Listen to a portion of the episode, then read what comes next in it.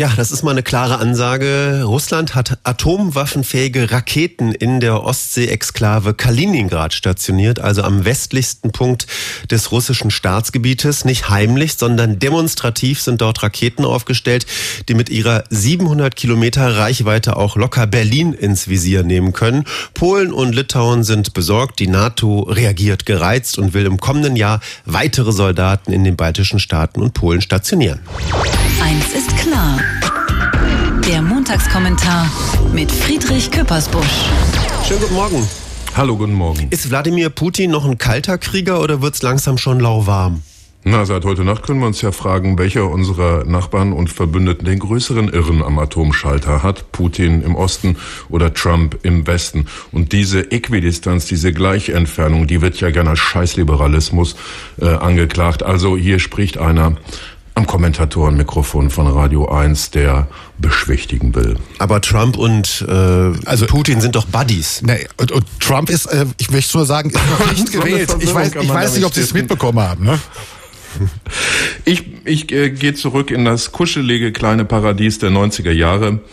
Äh, wo wir dachten, der Kalte Krieg sei vorbei, Deutschland ist wieder vereinigt, die Sowjetunion ist zusammengebrochen und man hat es wahlweise da drüben mit netten russischen Bären zu tun, wie dem naiven, Helmut Kohl sagte das über Gorbatschow, oder dem, dem man noch eine Pulle Schnaps hinstellen kann und dann unterschreibt er das auch Jelzin. Und so kam es zur NATO-Russland-Grundakte. Das ist sozusagen die völkerrechtliche äh, letzte Gemeinsamkeit zwischen Russland und der NATO, die jetzt da sich befehden.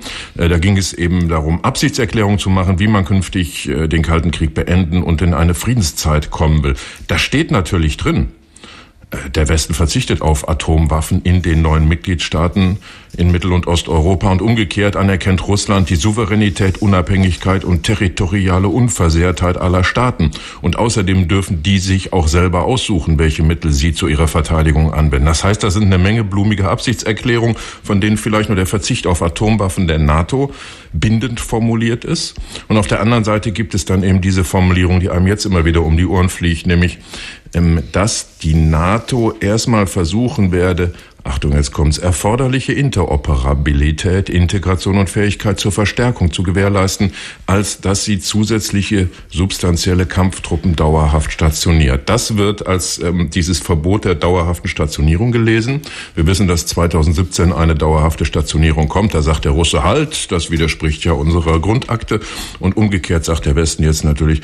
Mit anderen Worten, man versucht längs völkerrechtlich bindender Vereinbarungen die Sache so brutal auszureizen, umsetzen, wie es gerade nur geht. Es kommentierte Friedrich Küppersbusch. Vielen Dank. Gerne. Eins ist klar. Der Kommentar. Nachzuhören auf radio1.de.